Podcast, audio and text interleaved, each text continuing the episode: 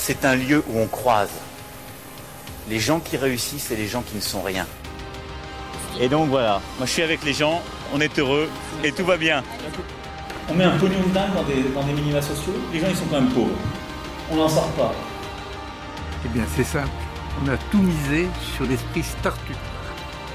Je crois qu'on a besoin d'un peu d'égalité, d'un peu de liberté, parce que c'est quoi la devise française? Liberté, égalité, fraternité. Eh ben, banco, voilà. Nous, c'est ça ce qu'on va essayer de faire. Top Bienvenue dans La République inaltérable, le talk politique libre, incisif et sans concession du monde moderne avec Alexis Poulain. Bonjour Alexis. Salut Antoine. Je rappelle que vous pouvez retrouver les épisodes précédents dans toutes les apps de podcast, sur Spotify et sur lemondemoderne.media. Avant de commencer ce premier épisode de 2019, on vous souhaite, chers auditeurs, tout le meilleur pour cette année qui, on va pas se le cacher, Alexis, s'annonce compliquée. Euh, que peut-on souhaiter aux fidèles du monde moderne et de la République inaltérable? Ah, une, euh, année euh, pleine de réussite, pleine d'amour, pleine de surprises. Une année pleine de teuf, parce que ça rime avec 2019. une année, voilà, un nouveau cycle calendaire. C'est l'année du porc en Chine. Donc voilà, c'est aussi euh, sous, sous, le signe du port que s'ouvre euh, ce nouveau cycle lunaire. Un beau programme. Un peu plus tard dans l'émission, on osera le jeu des prédictions pour 2019, euh, sans oublier une histoire extraordinaire inédite qui nous a mis une petite larme à l'œil pendant les fêtes, je, je dois le oui. dire. Euh, mais pour commencer, retour sur l'année écoulée. Aujourd'hui, un peu comme toutes les rédactions de France, on pensait faire un retour totalement subjectif et bien trop rapide euh, pour être complet sur l'année écoulée, avec quelques invités. L'idée c'était de choisir chacun une personnalité qui a fait 2018 et d'en débattre à quatre autour de la table. Et puis en y réfléchissant, on s'est rendu compte que ça allait être vite fait parce que la personnalité de l'année, alors peut-être que certains journalistes de BFM TV nous disent que c'est Laetitia Hallyday, euh, mais pour nous, la personnalité de l'année qui est en train de devenir le maître des horloges dans notre belle République inaltérable, euh, bah, c'est Alexandre Benalla. Ouais. Tellement maître des horloges que c'est la première salve de l'affaire qui porte son nom qui nous a motivé à lancer cette émission euh, pendant l'été. On en avait parlé déjà, vous pouvez retrouver ça dans les anciens épisodes. Maître des horloges aussi quand on a été les champions, parce qu'on oublie souvent, mais euh, on est les champions quand même, Alexis, cette année. Ça, ça a duré deux jours, ouais, c'était. Explique-nous l'impact de cette affaire et du personnage sur l'actualité politique française de l'année.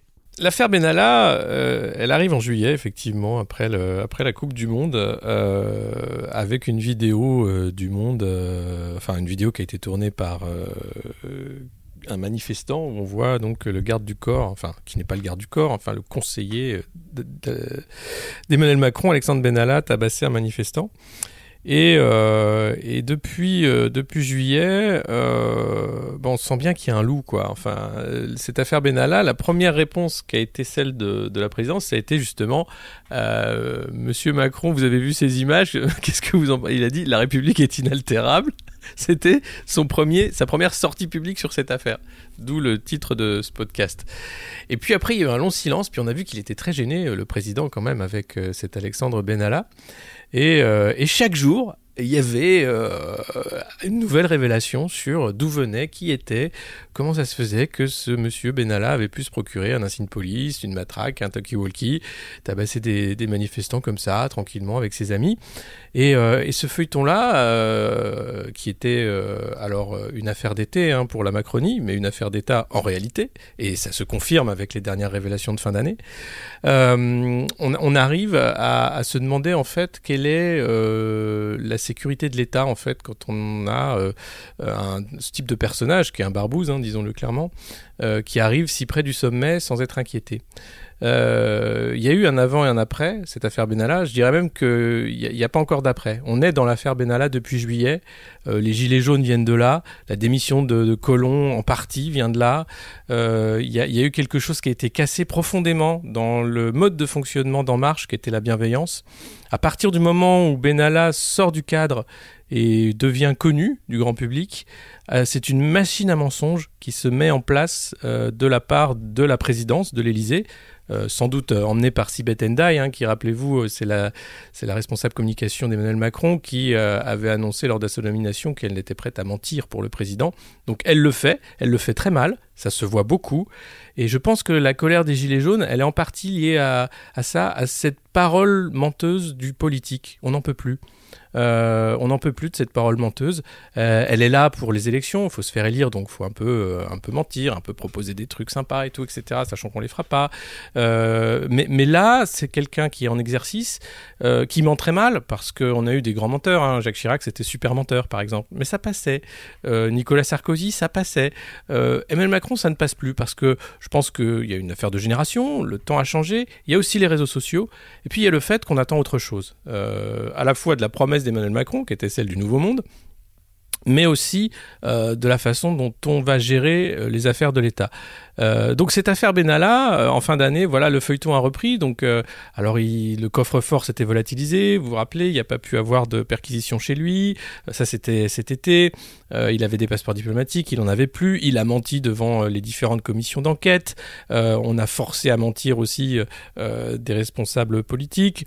et puis arrive la fin d'année et on s'aperçoit qu'Alexandre Benalla était au Tchad avant Emmanuel Macron, qu'il est de mèche avec un certain monsieur monsieur euh, Solomon, euh, qui était euh, un des conseillers de Jacob Zuma euh, président d'Afrique du Sud, euh, qui a fait de la tôle, qui a vendu du pétrole aux djihadistes, enfin qui, est un, autre barbouze, mais euh, côté franco-israélien de la France-Afrique.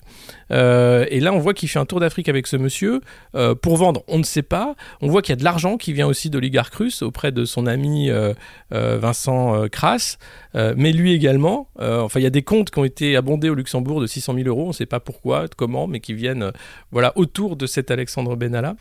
et toujours à l'Élysée ce, même euh, silence ou bien de dire il ment, euh, il est jaloux, il n'est pas content qu'on l'ait viré. Alors qu'il n'a pas été viré puisqu'il n'a pas reçu encore de lettre de licenciement. Il a eu seulement un entretien euh, préalable et qu'on lui a restitué, selon ses dires, ses passeports diplomatiques en octobre. Donc voilà, cette affaire Benalla, elle est la fin de la présidence d'Emmanuel Macron. Je ne pense pas qu'il puisse s'en remettre en réalité. Peu importe ce qu'il va dire à partir de maintenant. Ouais, Benalla a l'air de vouloir régler ses comptes là. Euh, on a vu avec, euh, tu t'en parlais un petit peu, l'intervention et l'interview pour Mediapart. Alors bon, déjà, on sait qu'il ment comme un arracheur de dents. Tu le disais tout à l'heure, il a menti notamment devant les commissions d'enquête. Mhm. Euh, quel crédit on peut apporter à ces déclarations-là Il a dit notamment qu'il aurait continué à échanger avec Emmanuel Macron sur Telegram jusqu'à Noël. Alors ça, c'est avéré. le fait, alors qu'il est, il est viré depuis le mois d'août, depuis le mois d'août a priori. Ouais. L'Élysée a, a, mis très longtemps à réagir et a démenti sans vraiment démentir. Non, Qu'est-ce que tu penses de ces nouvelles révélations Il n'y a pas eu de démenti. Hein. En réalité, euh, les, échanges sont avérés. Euh, alors le seul démenti, c'était que oui, sans doute, Emmanuel Macron a reçu ces messages. Ça ne veut pas dire qu'il a répondu pour autant. Euh, mais non, les, échanges continuent et on peut se demander de quelle nature ils sont. Euh, enfin, quand on voit que M. Benalla est 15 jours au Tchad avant le président, qui rencontre également le président euh, du Tchad, il y, a un vrai souci. Euh, c'est à quoi il sert, qu'est-ce qu'il fait, qui est, qui est Alexandre Benalla? Il va falloir qu'on le sache, il va falloir que l'enquête fasse vraiment son travail. Moi, je comprends pas qu'on soit si laxiste avec Alexandre Benalla. C'est-à-dire que là, il a menti sous serment. J'imagine qu'on peut faire des choses. Pour les passeports diplomatiques, on peut envoyer la gendarmerie les récupérer. Là, il dit, oh, personne me les a demandé, donc je les ai gardés. Vous savez, c'était pratique pour voyager. Moi, comme ça, j'ai pas à faire la queue à l'aéroport. Bah ouais, tant qu'à faire, t'as bien raison. Et il y a autour de lui, comme ça, euh, une zone de protection, une bulle comme ça de protection, comme dans Dragon Ball, euh, où le mec, euh, en fait, il est intouchable d'une certaine façon, jusqu'au moment où il va commencer à déballer. Là, je pense que ça va devenir dangereux pour lui. Et on voit bien qu'il commence à attaquer, parce que peut-être que on, commence à attaquer des deux côtés. Et c'est une guerre, en fait, entre d'un côté les technos de Alexis Kohler, Sibeth Endai aussi, qu'il a nommé euh, clairement comme étant euh, voilà euh, incompétente, et Benalla de l'autre. tout ça pour se battre les faveurs d'Emmanuel Macron. Donc on est dans un système de cours complètement dysfonctionnel, complètement anachronique et extrêmement catastrophique pour la République. Quelle suite vois-tu à l'affaire? Qu'est-ce que la prochaine saison, la saison 2019 de l'affaire Benalla peut nous réserver comme surprise? Bah, la suite, ça va être que la présidence va tout faire pour discréditer Alexandre Benalla, en faire euh, un électron libre dangereux, un affabulateur, un menteur euh, euh, et, quelqu'un qui veut du mal à Emmanuel Macron. lui se défendra, sans doute amènera-t-il des preuves, ça va être dangereux, des têtes vont tomber, lui-même le dit, je pense que le cabinet élyséen va, va être secoué dans ce début d'année avec l'affaire Benalla, ou plus tard, parce que c'est une affaire très longue. Hein, cette tempête dans un verre d'eau, euh, elle prend du temps à devenir quand même une, une, vraie tempête. Et puis, on admet petit à petit, voilà, que c'est une affaire d'État, euh, mais euh, mais ça prend du temps. Vous voyez, la, commission d'enquête, une nouvelle commission d'enquête sur les passeports, a été très vite balayée d'un revers de main par la responsable En Marche en disant non non, on va pas rouvrir une enquête là-dessus. donc, on voit bien qu'il y, a un système mafieux qui s'est mis en place. Euh, une mafia de techno ou je ne sais pas, mais enfin Emmanuel Macron a voulu faire quelque chose au sein euh, du système euh, républicain, en dehors de tout cadre, qui mérite une enquête au-delà de ce qui est maintenant du domaine des parlementaires. Et en tout cas, on va suivre ça avec, avec intérêt. on s'appelle pas la République inaltérable pour rien, comme Bien sûr. répété tout à l'heure. et avant de continuer sur 2019, je te propose d'écouter une histoire extraordinaire euh, si vous nous écoutez depuis peu, alors peut-être que vous connaissez pas cette séquence, euh, j'ai pris l'habitude de mettre en son des articles des médias de cours qui n'ont en général pas besoin de beaucoup d'aide pour faire ressortir leur côté comique. Euh, ce qui est assez inquiétant, c'est qu'au départ, les médias que j'utilisais, c'était plutôt du côté de Paris Match, Europe 1, Ouest France, par là.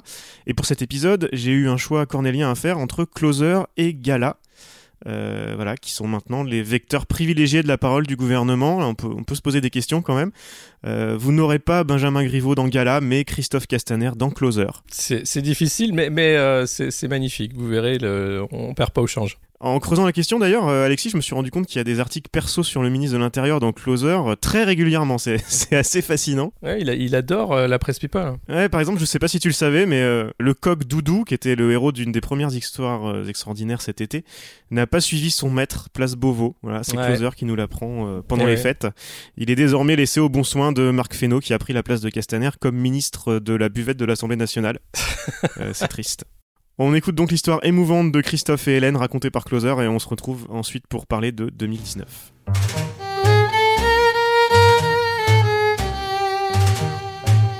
Jusqu'ici, son compte Instagram sentait bon le sud, entre photos de ciel bleu et paysages provençaux. Jusqu'ici, on y lisait des déclarations d'amour à la lavande et aux cerisiers en fleurs. Dans cette terre de fort calquier, de son histoire, de sa beauté, je puise mon énergie vitale. Il écrivait même celui qui a souvent été dépeint en kéké.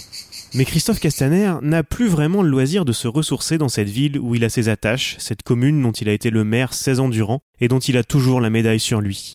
Car depuis sa nomination comme ministre de l'Intérieur le 16 octobre, l'actualité ne l'a pas ménagé. À peine avait-il endossé son nouvel uniforme, au sens propre, le premier flic de France ayant commencé par acheter plusieurs costumes sombres pour faire plus sérieux, que les ennuis commençaient. Avec la crise des Gilets jaunes, amorcée peu après son arrivée et l'attentat au marché de Noël de Strasbourg, il n'a eu que peu de temps pour respirer. Se sachant très observé au sein de l'opposition comme dans son propre camp, où certains auraient raillé sa promotion, il n'est plus retourné dans son fief depuis deux mois, restant donc loin de sa femme, Hélène. Ces derniers temps, les visites d'Hélène sont rares. Ces nuits, il les passe au premier étage de Beauvau dans ses appartements où les heures de sommeil sont comptées pouvait-on lire dans Paris Match mi-décembre. Cet éloignement doit être douloureux pour le ministre qui, selon le Parisien, a dû emménager dans l'appartement de fonction de Beauvau, même s'il n'apprécie ni les dorures ostentatoires, ni la hauteur des plafonds. C'est plus pratique, souffle-t-il. Depuis 36 ans, il partage tout avec sa femme, qu'il a connue en classe de seconde à Manosque. Il sait aussi ce qu'il lui doit. Lorsqu'il a quitté sa famille et le lycée, à 17 ans, c'est elle qui l'a sauvé de ses mauvaises fréquentations. Elle qui l'a convaincu de passer son bac en candidat libre après deux ans à zoner et à jouer au poker. Ce milieu ne l'intéressait pas, elle n'a jamais accepté. S'était-il souvenu dans Salut les terriens? Il est vrai que, en 2017, Hélène ne l'avait pas suivi à Paris. Contrairement à Brigitte Macron, avec qui elle a d'ailleurs sympathisé, Hélène a toujours mis la carrière de son mari à distance. Après l'élection présidentielle, elle n'a pas quitté son poste de cadre bancaire et elle est restée dans la maison de Fort-Calquier avec leur fille cadette Léane. Jade, l'aînée, est en prépa à Paris. Mais ils ne restaient jamais longtemps séparés. Des retrouvailles précieuses dont le ministre de 52 ans doit apprendre à se passer, sans pour autant perdre le nord, loin de son Havre provençal.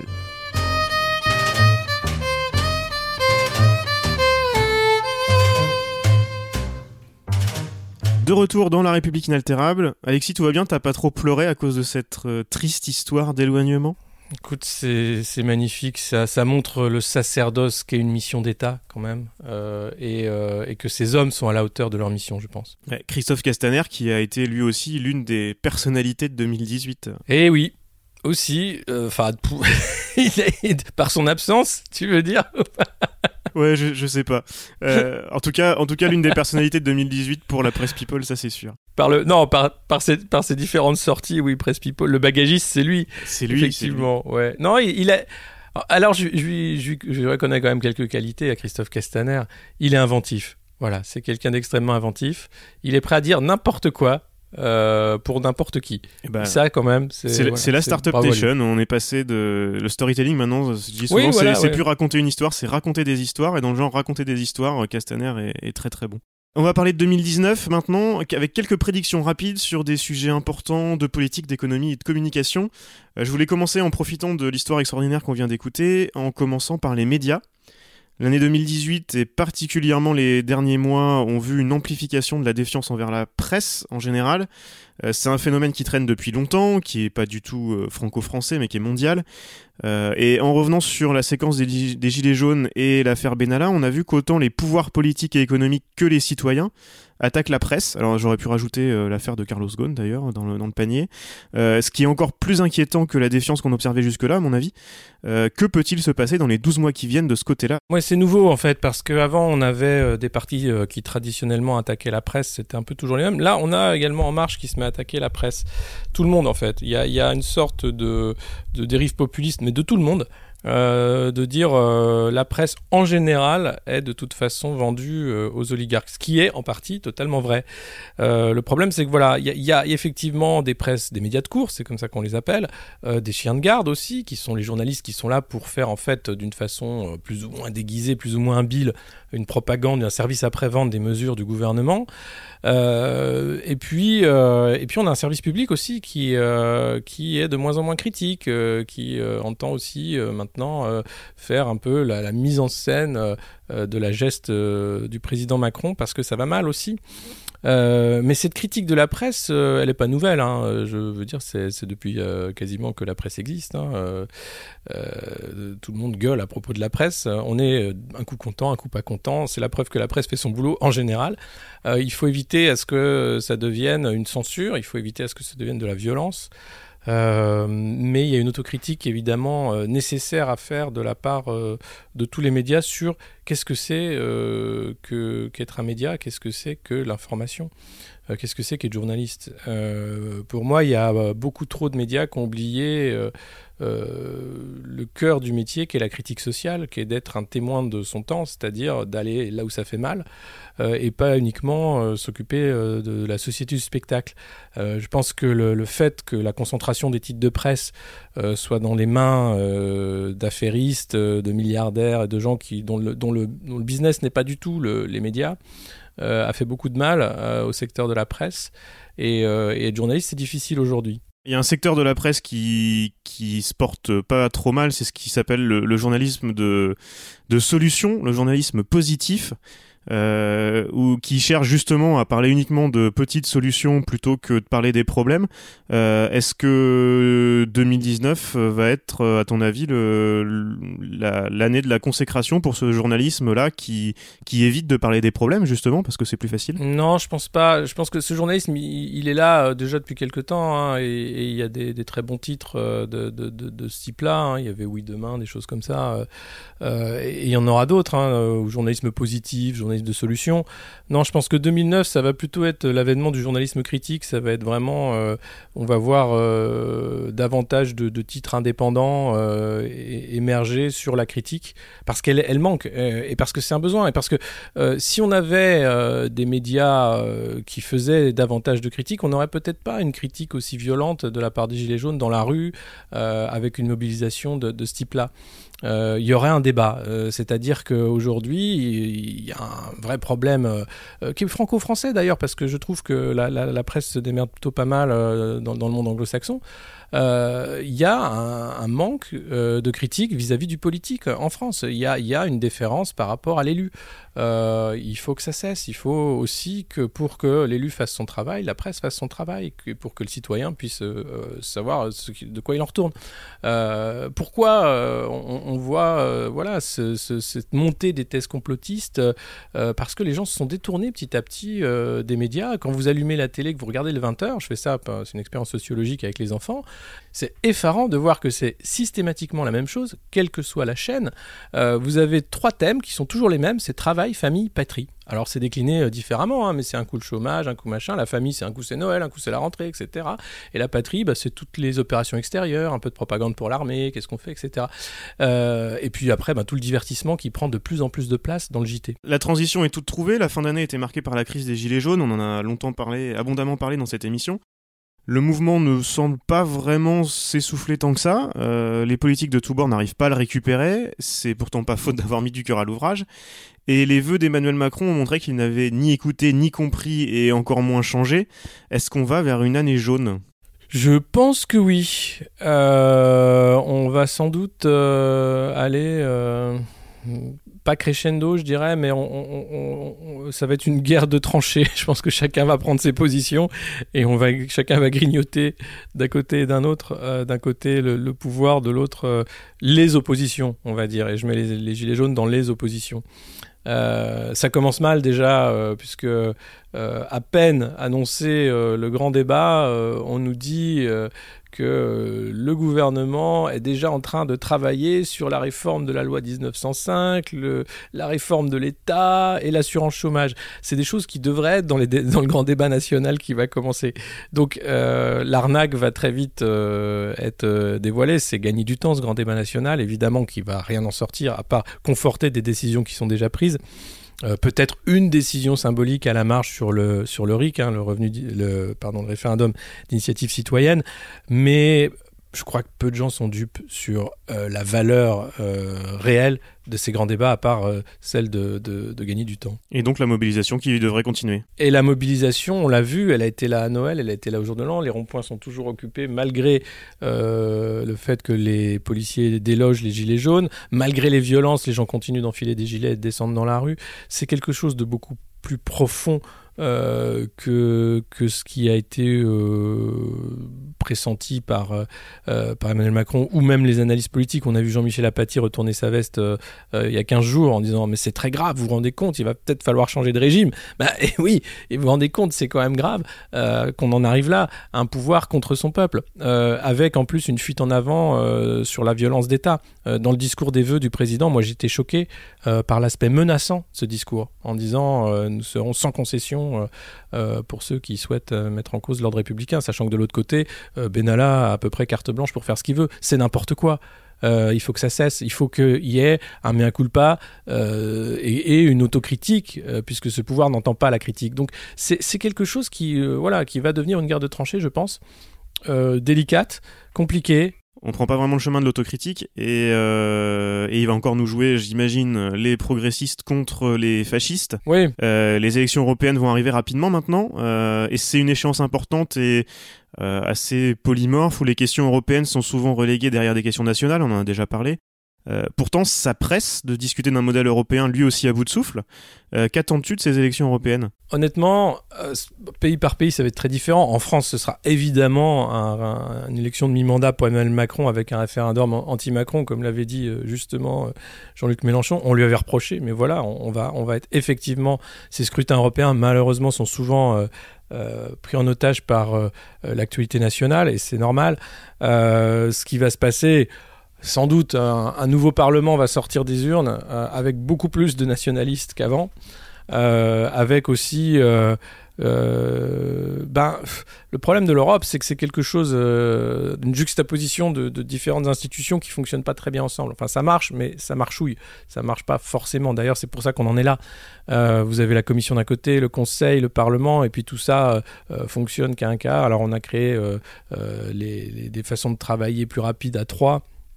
Euh, des choses euh, qui permettent d'aller plus vite.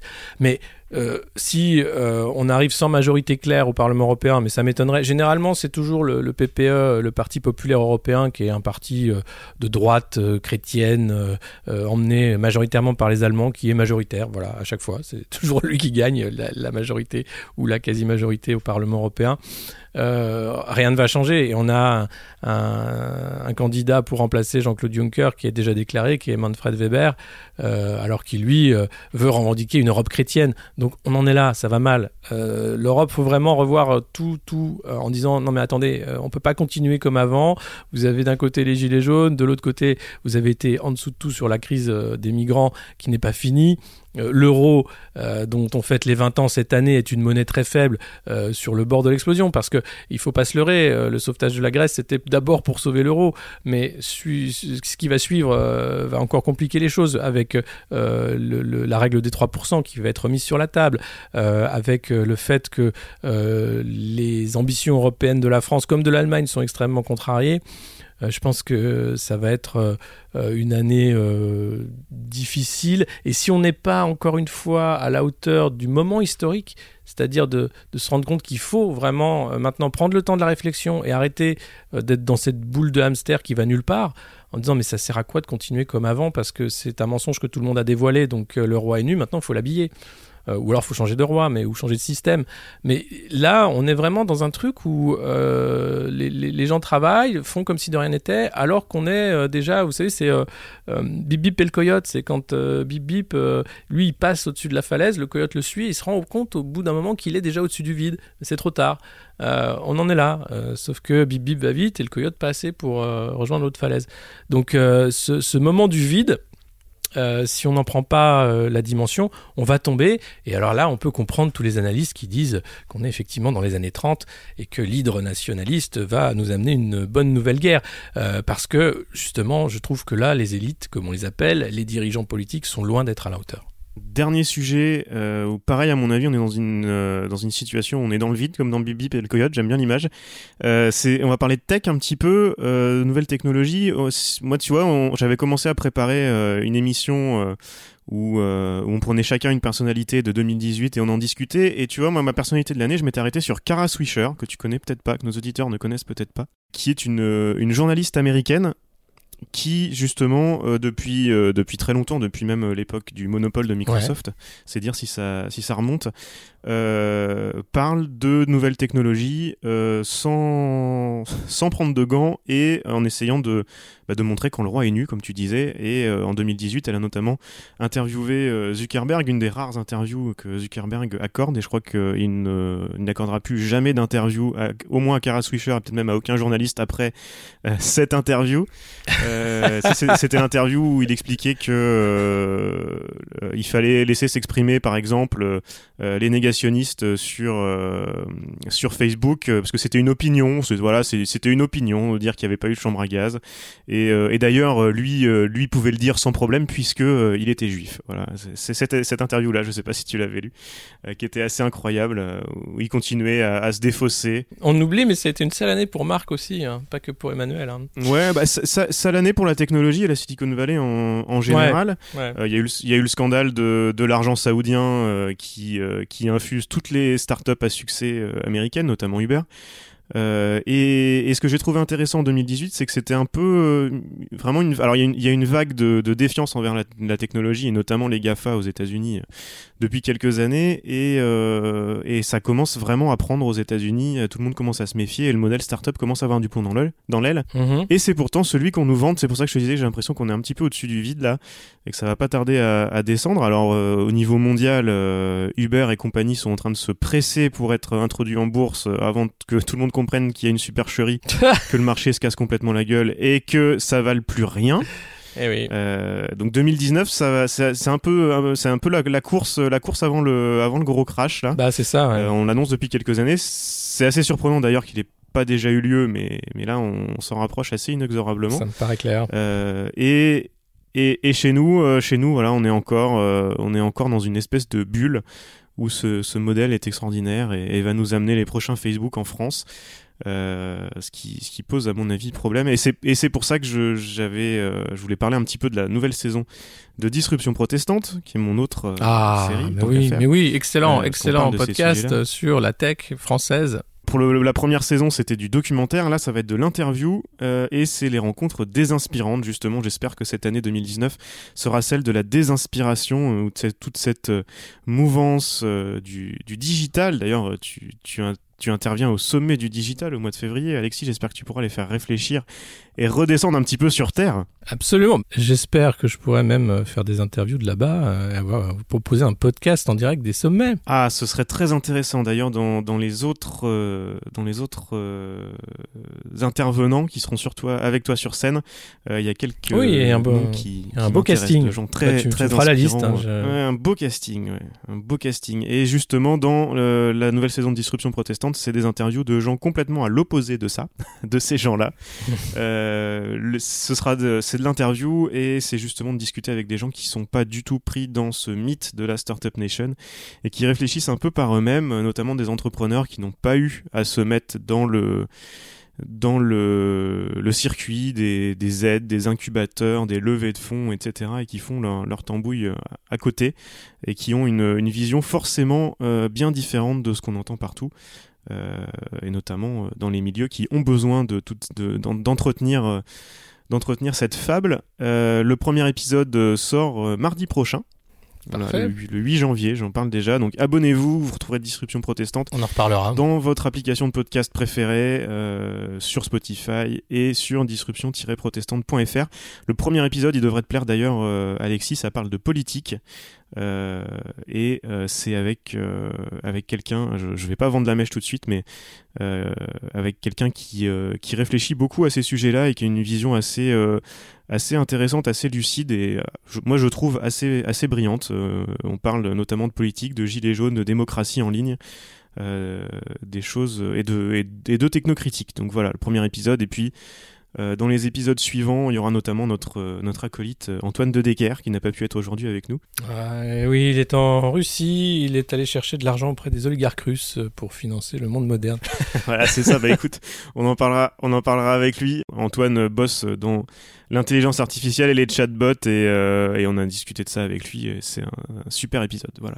Qu'est-ce que tu en penses? Est-ce que tu y crois, toi, à cette année de la désinspiration? Est-ce qu'on va retomber un petit peu les, les pieds sur terre? Dans la Startup Nation Je sais pas, euh, alors, Startup Nation ou pas, je crois, euh, je suis plutôt pessimiste parce que l'humain a besoin de foi, euh, il a besoin d'espoir, il a besoin de croire.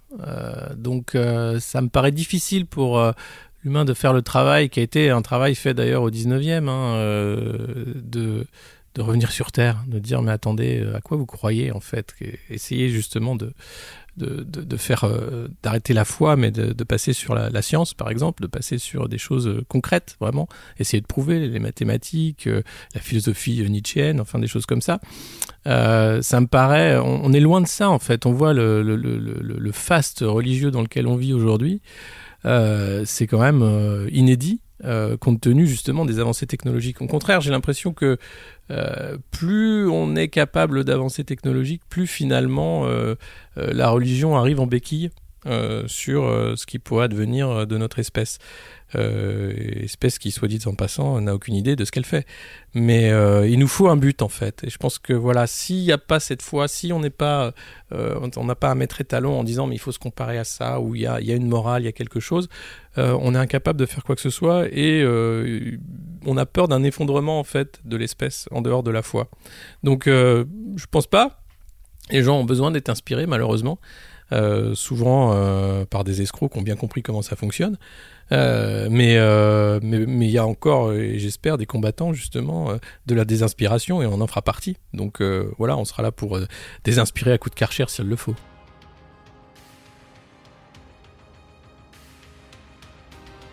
C'était La République inaltérable avec Alexis Poulain, une balado-diffusion du monde moderne sur une idée presque originale d'Antoine Gouritin. Retrouvez les épisodes précédents dans votre application de podcast favorite, sur Spotify et sur lemondemoderne.media. Suivez Alexis sur Twitter, poulain2012, et rendez-vous la semaine prochaine pour un nouvel épisode.